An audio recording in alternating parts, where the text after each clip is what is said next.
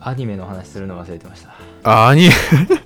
これこれこれ全然ちょっとどんな話なのかわかんないですけどレンさんね漫画アニメ好きだっていうことを結構前からこう話しててるのを聞いたんでこう、はいまあそんな話してないですけどねなんかあーそのスペースだったからですかねあそうですねツイッターとかではよく言ってたり、まあ、アニメとかは結構見てたりはしますねでまあアニメとか漫画のキャラクターの中でその植物異能系のキャラクターとか植物系の何かとかそういったものにね話できればなと思って面白いはい僕自身そこまで漫画とかアニメ詳しくないんですけどなんはかいレンさんこうパッと思いつくあ植物といったらこいつだなみたいななんかありますかいや僕はだからちょっと僕より上の世代なんですけどやっぱ悠々白書なんですよねあークラマあーもうす世のねあの不女子を生み生み出したんじゃないかっていうあのクラマさんですよね、ああのクラマさんですよねいや尾形めぐみさんの声もまたいいんすよねあそうな僕知らなかったんですけ どあれ尾形めぐみさんのデビュー作、かあデビュー作なんですかねデビュー作っていうかなんかそう、うんだいそれぶぐらい前だよなかなり初期らしいんですけど、うんうんうんまあ、めちゃめちゃ上手だったなっていうなんか揉めたらしいっすよね、当時。 確か。 なんかそ、なんかで見た気がします。なんか、女、女性の声でクラマーで、なんか、あほら、合っるてるのかみたいな。はいはいはい、まあはい、今だったら割と全然ありますし、大型、大型めぐみさんなんてもう結構ああいう感じの男性のキャラ、うん抜群にはまり役じゃないですか。そうですねだから当時は結構なんかいろいろ意見はあったみたいですね。ああなるほどはその悠々白書クラマでクラマはもう外せないですねもうそい。のですよね。でもこれ調べたら結構1990年から1994年まで「週刊少年ジャンプ」で連載されてたんですうんうんうんうねん。で知らなかったんですけど、はねい。ネットフリックスで実写シリーズ化ああ、はい。見ました、ニュースは。するらしいですよね。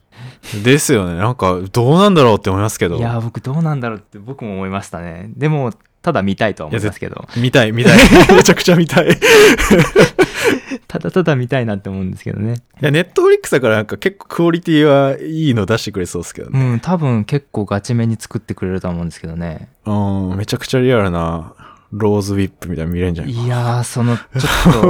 まあ、フル CG かもしれないですけど、ちょっと見てみたいな。で嬉す。しい時間もしれない。確か に。見たいっすね。悠々白書、知らない人のために言うと、クラマってのが赤い髪の毛のね、あの、イケメンなキャラクターなんですよね。イケメンですね。女っぽいって言うと怒っちゃうけど。でも実はこう、なん、これはまあ、ちょっとウィキペディアから拾ってきましたけど、ああ、はい。何百年も生きた狐が進化した陽子なんですよね。ああ、ようこ、ようこクラマです陽ね。子クラマ僕中二病時代にはちょっとしびれましたよねやっぱね陽子クラマいや、いや、わかります。めちゃくち ゃ。あのあの携帯変化っていうかあの進化の仕方ちょっとずるいなっていういだやずるい、ずるい。男の子みんな憧れるやつですよね急に強くなるパターンのやつうーん、いや、なんか今だだと結構そういうバトル漫画とかで割とありがちっちゃありがちですけど、うん多分当時結構新しかったんじゃないかなと思いますよね。ああいう。裏裏飯戦ですかねあ の玉手箱開いて煙の中からバチバチバチって言ったら陽子出てくるみたいなねいやまた読みたくなってきたな。そう結構いや僕も読んだんですよこの話するにちょっともう一回読んどかなきゃなと思ってザーッとさ流し読みしましたけど、はいあ、読んだんすか いや、僕結構読んだの前なんで忘れてるとこも結構ありますけど、やっぱ読んだらねいいですよ うん。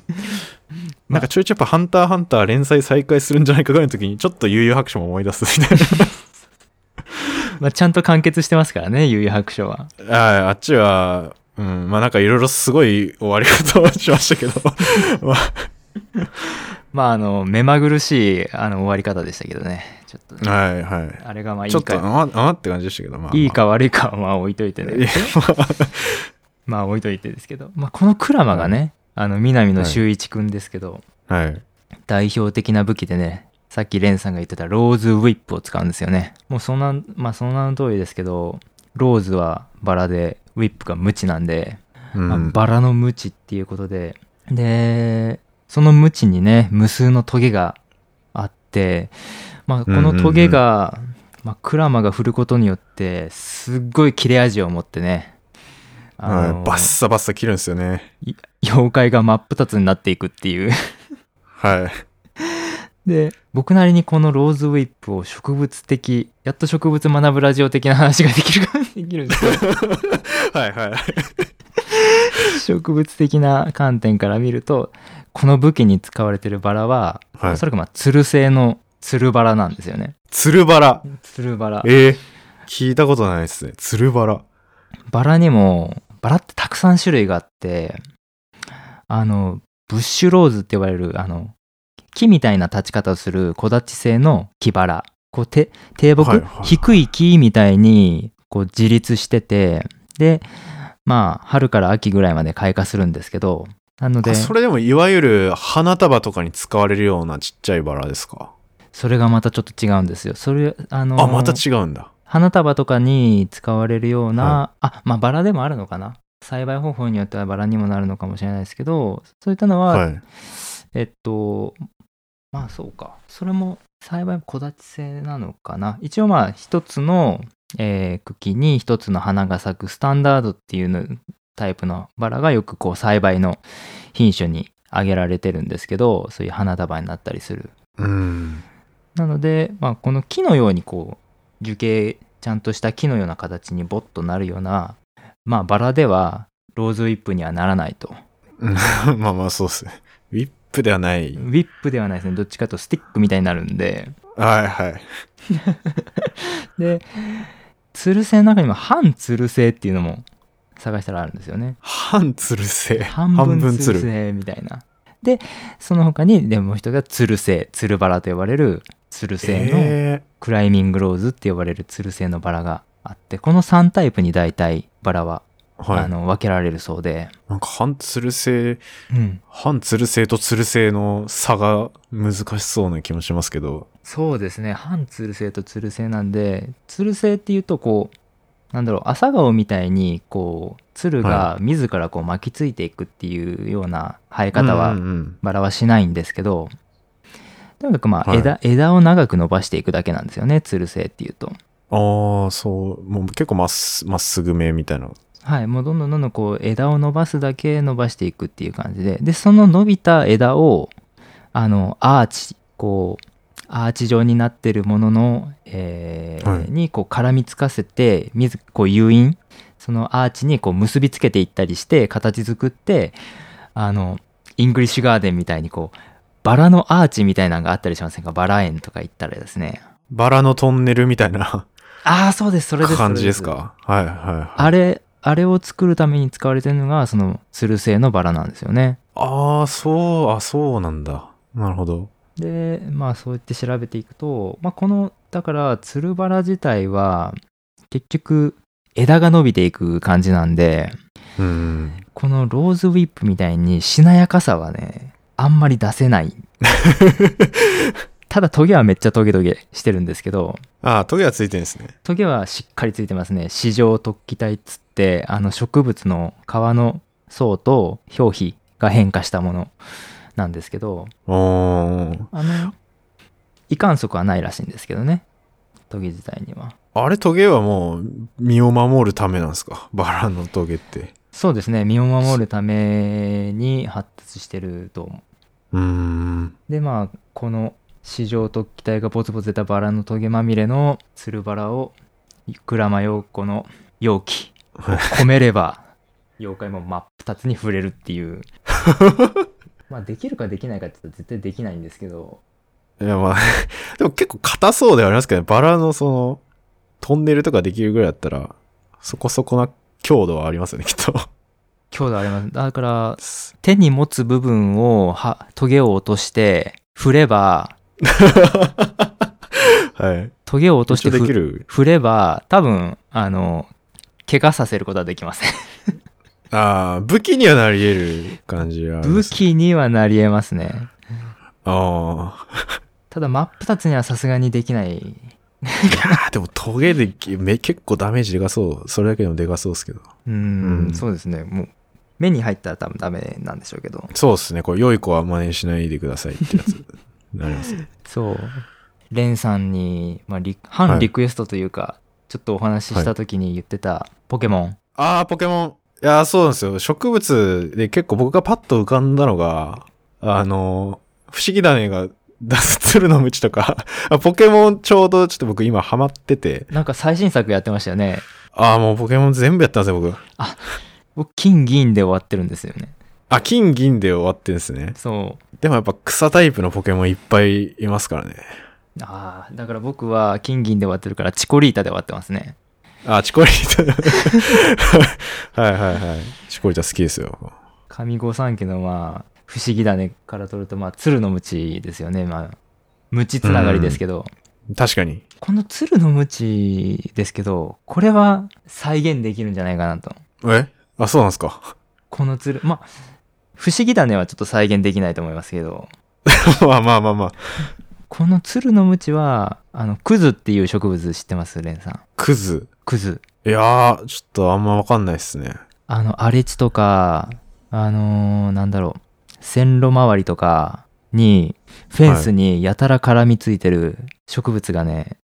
今度もし街とか歩いたら見てほしいんですけど結構そこら辺に生えてるやつ。結構そこら辺入ってますねバイ、あのー車走ってたらそのバイパスの壁面とかあー。よくこう草まみれになってる家とかないですかあー、ありますね。へ確かに。結構古いやつにびっちり草、草というかつるみたいなやつが伸びてるみたいな。古い家の壁面だったり家の周りにブワーって巻きついてるありますね。あれ確かにあれつるだな。あれ、おそらくクズっていう植物はいはがい噛みついてま、か絡みついてまして、あはい。マメ科クズ属の日本原産の多年草なんですけど、ほうほ結構日本各地どこでもそういうフェンスとか、そういう家とかにね、あのー絡みついてる様子が見れるんですよね。う。うんうんうん。見たことあるな、確かに。あのクズの鶴を使えば、おそらく鶴の鞭できます。 あれ結構、家とかにわーってついてるのは、あれですよね。わ割と強靭ですよね。割と強靭そのじなんだろう株元っていうこう上についてる上の方に伸びてるやつはちょっと細かったりちょはいっと弱々しいんですけど、こう、うんうんうん。生えてる元の方をたどっていけば結構太くなってくるんではい。その辺のいいいいところを切り取ってちょっと長めに使えば多分いけますねあ、つるのうちはいける。 鶴の鞭いけるあれでいけるかなと思いますねそうでこのクズはねあの日本各地でこれこのクズからすん結構大変なんですけど除草剤とかでもああ、そうなんだ。まあ確かに粘り強そうだもんな。そうなんですよ親株をやっつけないとあの、はいい、くらでも生えていっちゃうんでへえ。この親の株を見つけるのに非常に苦労するとあーその本体、そう男だねそうそうそう本体を叩かないといけないなるほど。そんな、そんな感じ。本体、本体を探すってい うか、ちょっと、なんだろう。ジョジョ、ジョジョみたいな。ジョジョみたいまあ あジョジョわかりますちょっとねあんまりわかんないですあ、まあ、あいや、あの、スタンドの本体を叩かなきゃいけないっていうや つなんで あすけあど。なるほどあそうそですういうことか能力を出してる、やっぱ大元がいるんで、はいはいはいそれそをいつを叩か倒ないさとないといけないって。そうです、そうです。あじゃあもうスタンドはクズですね完全 にあーつ鶴が、鶴のスタンドみたいなもんですね。ああそういうことかそれをうわーって出してて、本体は隠れてるみた いな。そううん。このほ本本元を叩かないと枯らせられないんですよね、クズはねああ、そうなんだ。はめちゃめちゃ厄介な雑草なんで、い、あのアメリカとかでめちゃめちゃ問題になってますねああ、もう雑草としてというか、そうもともとそ被害のみたいなの出てるんですか。なんかあのクズをと家畜の飼料とかにするのにあのアメリカで導入されちゃったらしいんですよはいはい。ですごいまあで1940年代とかは農業者がクズを植えることに対して補助金を出したりとかしてすごいまあクズを植えることに奨励してたんですけど、うーん。繁殖力が強すぎて1000 1953年以降のアメリカ政府はクズの普及をそこでもう取りやめたんですね。はいはい。あ、これちょっとやばいってなったん もでうすか。 こいつらの繁殖力やばくて飲み込まれるってなって 今すぐあの植えるのをやめろってはいで今でも問題になってるゆ日本原産の クズがですねすごいですね、それ。でもな70年前ぐらいのやつが未だに、だから、もう猛威を振るってるらしいですよ生命力すごいな。いやすごいんですよこのクズってやつはですね結構マメ科の綺麗な紫色の花を咲かすんですけどはい。でまあくず餅になったりねしますけどあ、くず餅のくずか。はい、根っこを根っこのでんぷんを取ってくず餅にしたりするんですけどなかなかでもこれだったら鶴の餅できそうなん ではい。今度今度よかったらね鶴のムチやってみたっつってあ の実際にやってみたってねややったらいいかなと勝手に思ったりしますねそうですね。なんか、なんか水タイプっぽい何か見つけて、攻撃すればいいわけで すね。効果抜群です はい。草タイプなんで。そうですねその辺に歩いてる亀めがけてやってみようかと思います いや、やばいっすけどね、それやってたら。 浦島太郎的な、 なんか亀いじめてるみたいそうですな。ねやばいでよすね。ようこ出てきちゃうからちょっと奮闘しないといけないでもそう考えたら、ポケモンで水タイプに草が効果抜群なのって、なんかちょっとよくわからないな。うんなんか、それ合ってんのかなって感じ。よくわからないですよね確かによく、よくわからないっすね。五なん三で五抜群な三んだ家つ作る時のシャーなし感うーんこじつけかな。いや、火火と水の関係性はまあ、わかるじゃないですか。みで火と火と植物もわかりますねひ火と草火もと植物もわかありますよね。水と草だけちょっとよくわかんないな。って今、ふと思った。これこじつけ感多いですありますねうん確かこれ印象操作されてるな。ポケモン、 ポケモンに。まあもう初期の時代から変えれ変えれないですもんねなかなかねまあまあ、確かにもう、もう帰れないですね。多分思ってますよ作成側もあちょっと草と水ちょっと混ずったなっつって、あと葉っぱカッターああ、葉っぱカッター。はいはいはい。葉っぱカいやッタ葉ー。っぱカッターでできるかねどうすかいけますなんかめっちゃ硬い葉っぱとかねあればワンチャンいけるんじゃねえかと思っていろいろ調べたんですけど、まあ、僕の はい。僕のリサーチ力がないのか、まあ、めちゃめちゃ硬い葉っぱっていうのは、まあ、なかったですねなんかああ、ないんすね。物理的手裏に剣みたいなのは無理そうか。物理的にこうめちゃめちゃ早く射出射出すればカッターになるような葉っぱねえかなと思って探したんですけ ど、まはあい。いけてトゲトゲしい葉っぱぐらいであ多分物理的に投げても風にファッってなっちゃうからただ代わりと言ってはなんなんですけどあの、はい僕はよく仕事中にそれこそ稲のあの農薬の試験とかしてる時に実害を受けた実際に血を流したことがあるのは、あ。え、稲科の雑草なんですよね。え、それは、どういう感じの傷傷というか、あのーどんな攻撃受けてるんですか、それ。簡単に言ったらですね皆さんこう紙でスパッと指先切ることありますよね。ああ、ありますね。ああれあんあんな感じああ、じゃあ、結構、薄くて、そうあでもそこそこ強度ないと切れないっすよね。そうなんですよそこそこ強度ないとあの紙みたいにあの鋭利な感じでスパッと入っちゃうってなかなかないじゃないですかはいはいはでこれが結構イネ科の雑草はねあのその辺が結構強靭な格好をしてましてい。あ、そうなんだ。仕事をその血を流した時はあの稲にそっくりなノビエっていうイネ科の雑草だったんですけどはい。でこのイネ科の雑草まあイネ科植物かイネ科植物特有なんですけどうん。他の植物に比べてケイ素を多く含んでるんですよはいはいはい。ガラスにもなるあのケイ素をですねはい。でこの表皮細胞そのイネ科雑草の、まあ、イネ科植物全般含めて表皮細胞に経過細胞っていう計算でコーティングされたような組織を持っててああ、はいはい。でそれが。があの組織の強靭化の役割をまあ担ってるんですけどええ面白いな。で葉っぱの縁をねこう顕微鏡なんかで拡大してみるとノコギリみたいにギザギザしてるんですよねああ、なるほど。でそのノコギリのギザギザもちょっと半透明なこうガラス質っぽい質感をしてでそこのケイ素が生きてて素手で触ったりするとスパッと切れたりするんでそれはもう葉っぱカッターじゃないですか。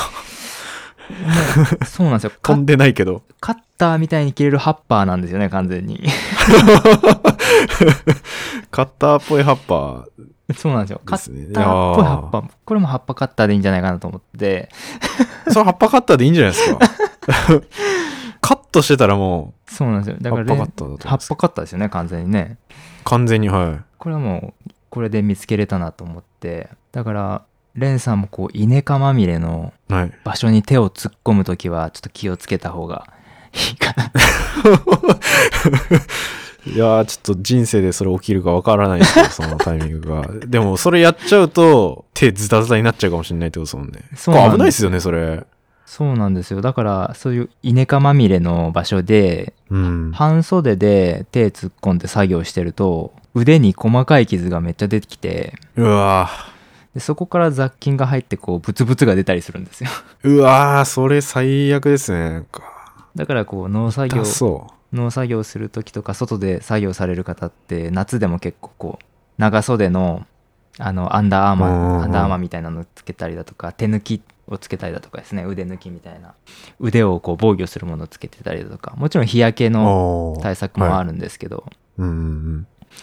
そういうのしてないとボコボコになるよっていうもああ、じゃあ結構戦ってるわけですね。その葉っぱカッターみたいなやつと。う完全に実際に働く。実際に戦ってますね葉っぱカッターにはあ、そうなんだ。そうなんですよあるんですね、でも。うんカッターみたいな葉っぱはあったんでちょっとここではい。共有できてよかったですあいやーなんか、いいっすね。ポケモンの技実際にあるかどうか。いや、こういう話めっちゃ好きなんで。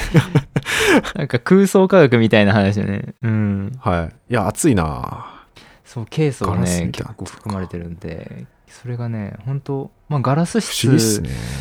本当その、の稲科、そそれこそ水筒もそうですけど、お米もそうですけど、茎をこうんうちぎった時に、なんかガラス質っぽい質感っていうのはあるんですよね、やっぱ茎とかにも。うーん。なんかそういうの見てたら、あ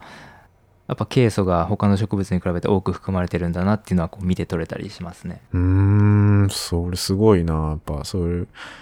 ちゃんとその構造を保つためとかに必要だから、うん。す取ってるんですかね、ケースを。そうですねなんでケースあるかっていうのはそこまでちょっと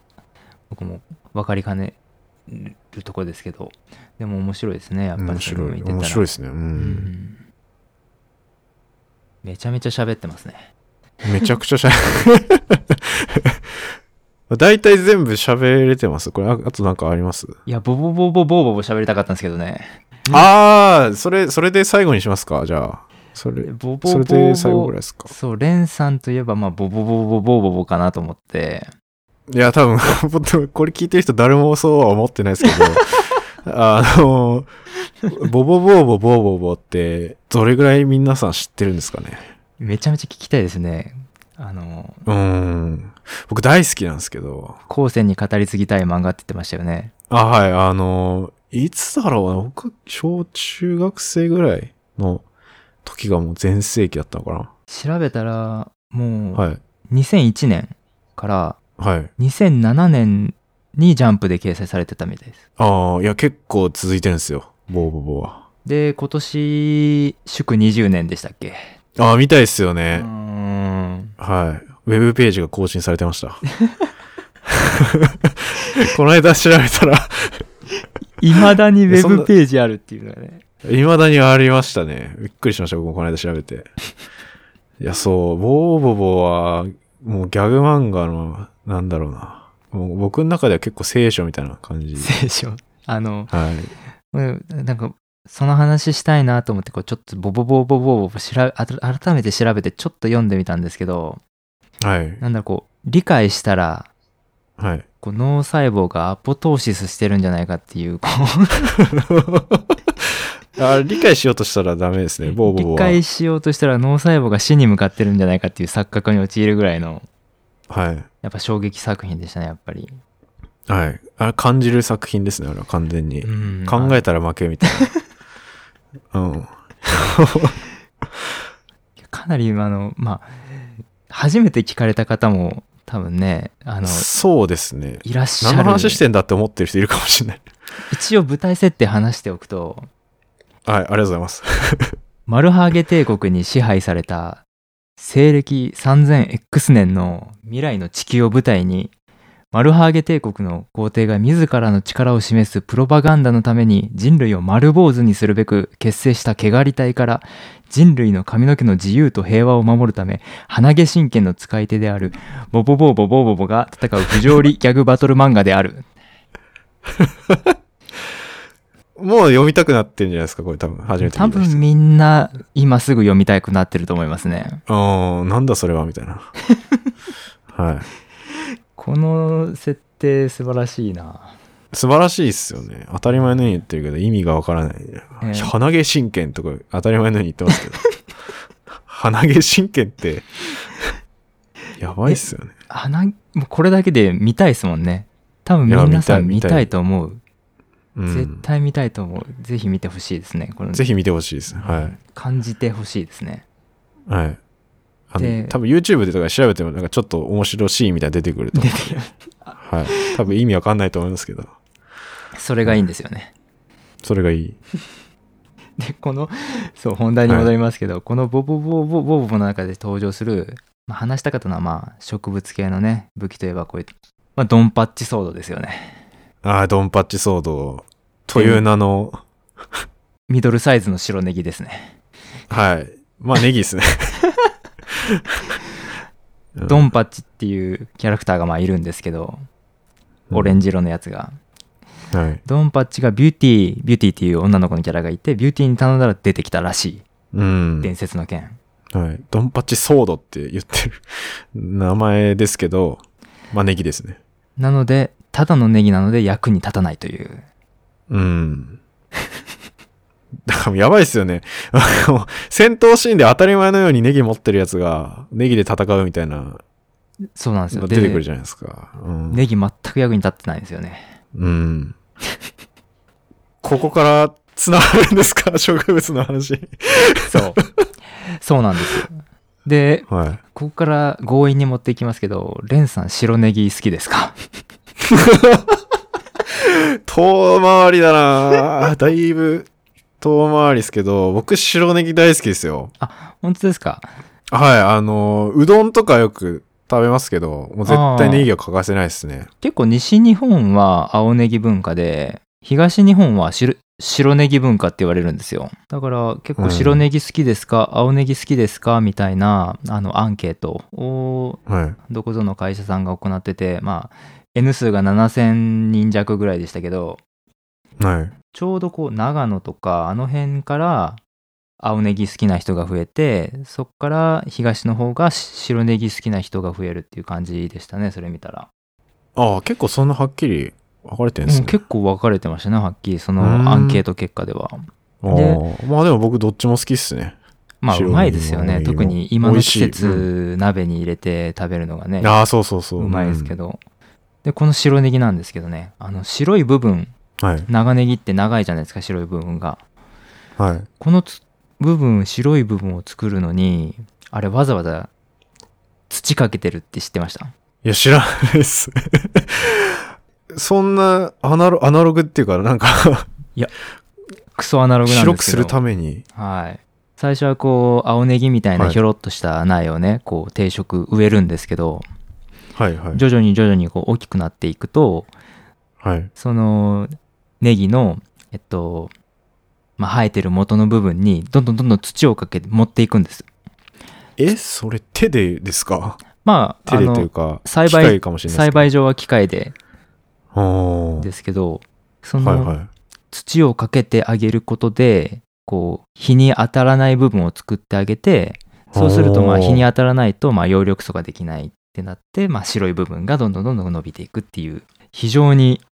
物理的に白い部分を作ってるんですよ。い。それやんないともう完全青みたいなそう完全に青こいとですよね。ただの青い棒ネギみたいなのができるっていうまあ、それでもいいっちゃいいな気しますけど、まあでもイメージするネギって、なんか白いとこ長いですもんね。だからそれは、まあ青い部分ができると何て言うんですかねまあその葉緑素ができてすまあ食感的に硬くなっちゃったりとかするのかな全部青かったらああ、そっかそっか。やっぱ白い味とかも変わっちゃうのか。白い部分が軟白部分や柔らかい白い部分って呼ばれるんですけどはい。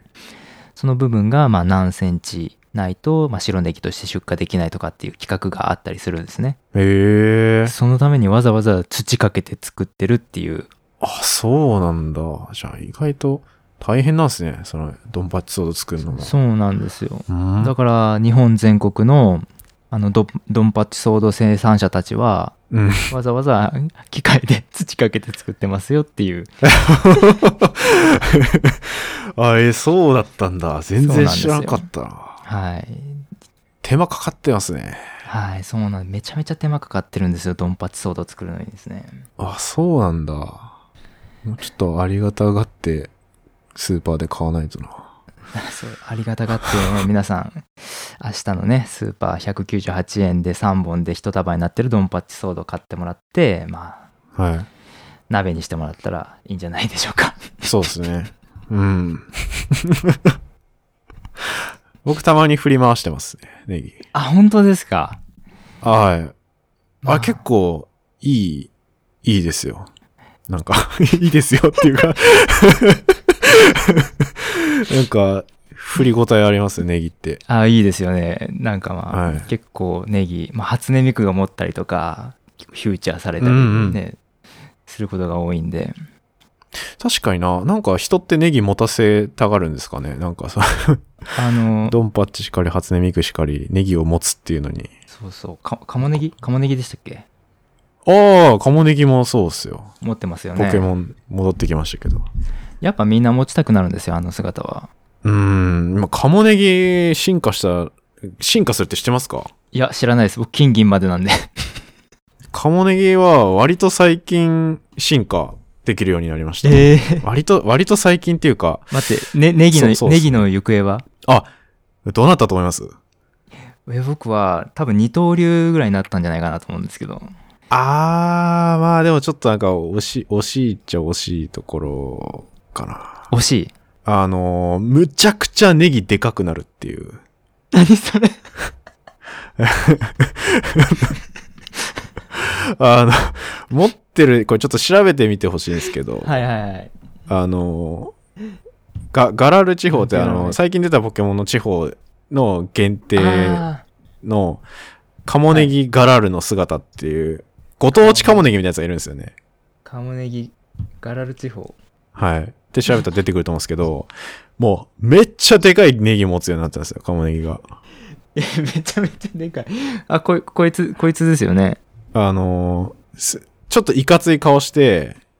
ネギ背負ってるみたいな。あこれかでも、青い部分引きずって歩いてるようなやつなんですけど、あこれかこれかはいはいはい、はい、まずこれがかカモネギが、あの、亜種みたいなやつがいて、で、さらに進化するんですよね。なんかめちゃめちゃあのドンパッチソードみたいなやつ持ってるやつやりますよあ、そうです、そうです。あ、ネギがないとってやつです。 あの、騎士になります。 だから、これも、だから、ドンパチ2なんですよ。カモネギ。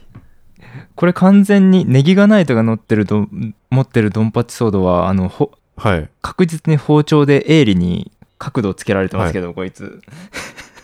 ああ、そうです、そうです。あの、ちゃんと、き、き、切られてる、ネギを持ってるっていう。いいなぁはい。今、ポケモンこんな感じなんで、もうもうポケモンっネギがないてポケモンって 6,、六文字以上になったんですね名前あ、そうですよ。あの、ちょっと前から、もう、5文字じゃ足りんっていうことで、6文字が解禁されましたね。はい。 ネギがないといいなネギがないと。これ、すごい、いいっすよ。ぁうわぜひドンパッチと対戦してほしいはい。ネギ。 カモネギの話になっちゃった。 何の話してたんですけ どはいはい。ってそういですう、ねっていう話ですね。完全に 最後なんか雑談。